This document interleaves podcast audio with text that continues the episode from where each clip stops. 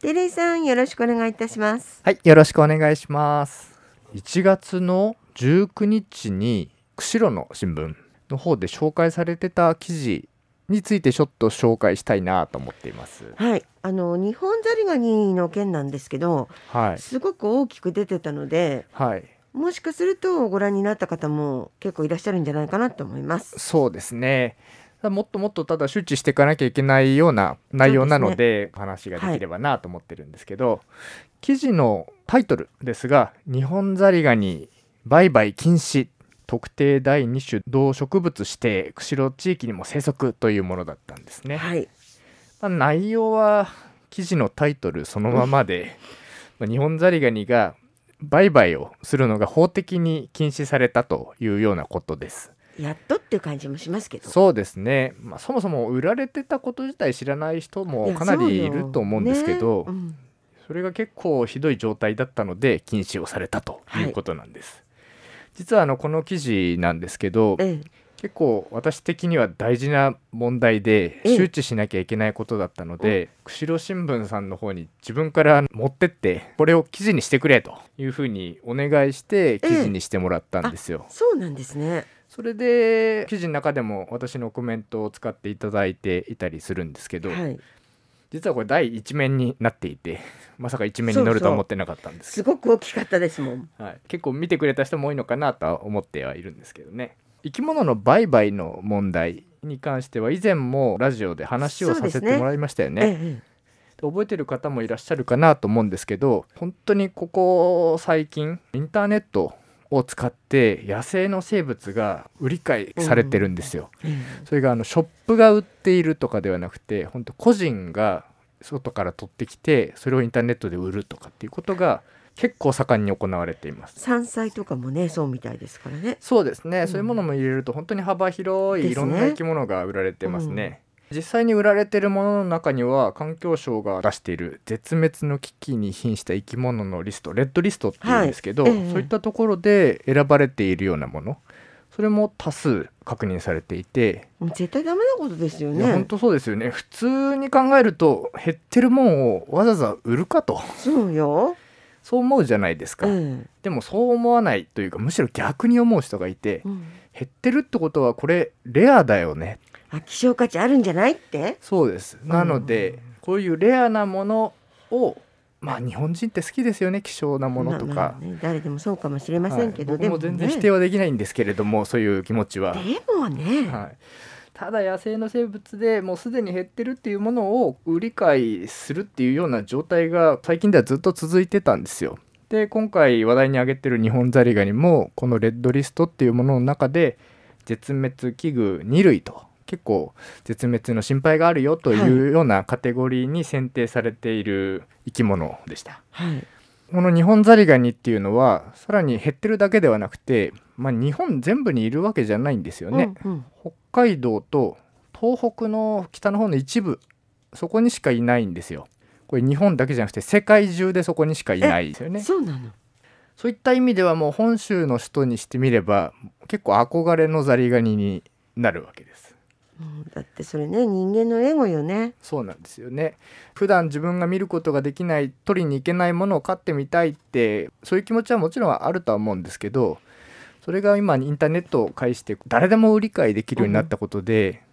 もう盛んに取引がされるようになってしまったんですよね。実際は飼ってみるとなかなか難しくて飼いきれないんですけどね。それわかんないんでしょうね。そうなんですよね。そういう方たちはもパッと買えちゃうのでやっぱ買っちゃおうと思うんですよね、うん。で本当にひどい状況だったのでそんな現状なんとかしたいなと思って、もう数年前から私の知人の研究者の方と一緒にこのインターネット上での取引の事例として、まあ、一番データを取りやすかったのがインターネットオークションはい。だったのでそのインターネットオークションのデータを2010年の1月分から2021年の12月分までの12年間分収集してそれを整理して大変そう。実際どんな状態なのかなっていうのをまず把握しようということで研究に取り組んできたんですよね。現実はどうなのかってことですよね。え本当は販売されてないんじゃないってこともないとは言えなかったので、一応しっかり確かめようと。えはい。でその結果12年間でだいたい1万2,000匹を超えるニホンザリガニがインターネット上で売り買いされていたんですよね。すごい数ですね。そうなんです。でそのうちの90%以上、まあ、1万個体以上ですね、ええ。が野生の個体。要するに野外から取ってきてそれを販売してるものだった私がどこかでこの辺で取ってきてそれを販売してるってそうことですね要するに飼育して自分で飼育してうん繁殖させてそれを売ってるっていうような人はもうほとんどいなかったうんというようなことなんですね。はい。しかも1万個体を超えるニホンザリガニのほぼ全てが北海道の個体。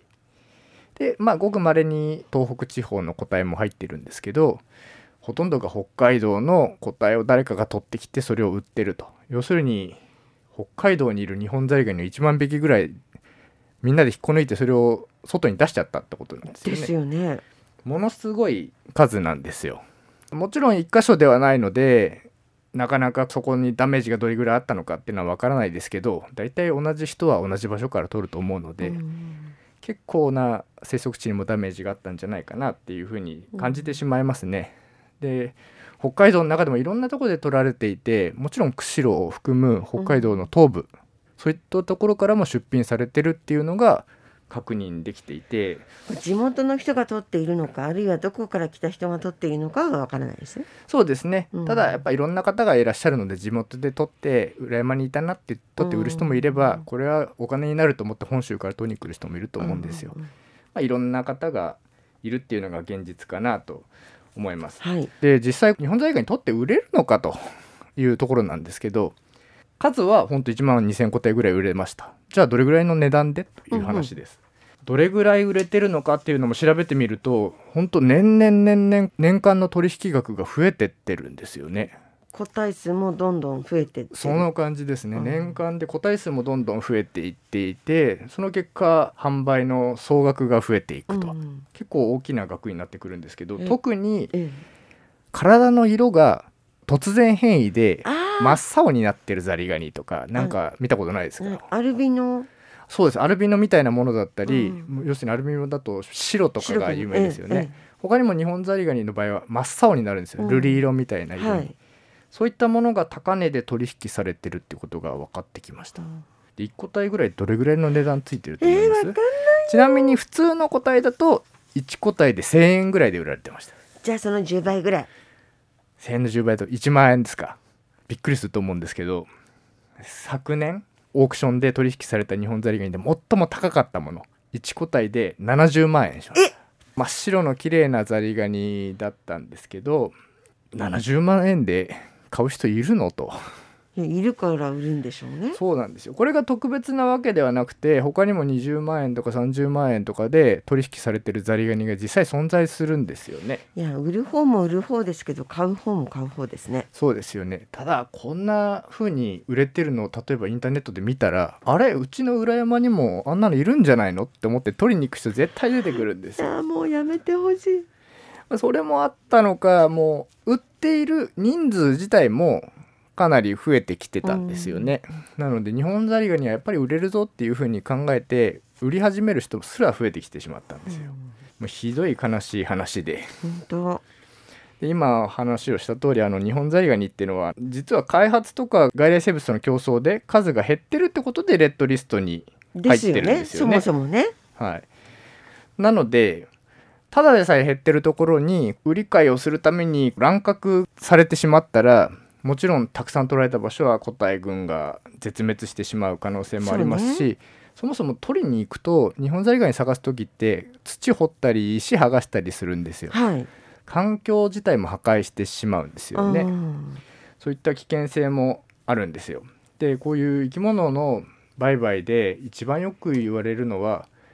結局飼いきれなくて外に放す人ってのがどうしても出てくるんですよね。はい。それも良かれと思って放すんですよ。うん。自然に戻ってね。ってはい、で買った場所とは違う場所に放してしまったりするんですよもうね。生態系崩れますよね。そうなんですよ。生態系崩れるし、家の中で一回飼ってたものっていうのは何の病気を持ってるかわからないのでね。そういう心配もあるんですよね。そういった意味ではも生き物の取引が増えれば増えるほどやっぱり悪影響っていうのも増えていってしまうんですよ。うん。でこんな状況だったので環境省の方では今年の1月11日から種の保存法っていう、まあ、生き物をはい。希少な生き物を守ろうっていう法律の中で、特定第2種国内希少野生動植物というものに指定しまして販売を禁止いたしました。販売だけではなくて販売を目的とした広告要するに出品するっていうこと自体ももう全部禁止なんですね、はい。販売に関わる捕獲がもう全部ダメですよとうんうん。いうことになってもしこれ破ったら一応法律なので罰則があります、はい。個人だと5年以下の懲役だったり500万円以下の罰金。うんうん。法人でそれをやると1億円以下の罰金が課せられることになってしまいました。ということはもうオークションインターネットではそういうことはなくなる？なくなるはずなんですけどやっぱ中には知らなかったのかかいくぐれると思ってるのか売り出す人が年間にやっぱちょっといるんですよね。あそうなの。他の生き物でもやっぱりこの種の保存法関係で検挙されてしまったり、うん。書類送検される人がやっぱり年間にちょっとはいるんですよ。あそうなんですね。ただこれ子供とかが取ってきて例えば親に言って売ってみようとかやっても捕まっちゃうわけですよ。そうねただ法律をそれは知らなかっただけかもしれないじゃないですか、ええでそういうのはちょっとやはり防がなきゃいけないと。そうするとこういった場でもいろんなところで周知しなきゃいけないってことで、新聞にこええう記事を売り込んだり、こういった場所で話させていただいたりうん。してるんですよね。まあ、なかなか一般の人に興味ある話題ではないので難しいとこではあるんですけどね。まあ、とにかく今回規制されたことでもう私と共同研究者の方の目標は一つ達成したわけです。まずはね。はい、でも決まったことで本当に2人で電話をして「いやーやったね大きな一歩だね」っていう話をして喜んでいたんですけど、まあこれで実際は終わりではなくてまあですね,、ねこれからよね。はい、そもそも数を減らしてるからこの種の保存法の指定種になってしまってるわけです。でこの実際種の保存法の同じカテゴリーの指定種には釧路湿原の北山椒なんかも入ってるわけですけど、はそう考えると分かる通り減ってる生き物なんですよね。なので一番大事なのはもう販売される危険性はなくなったのでじゃあ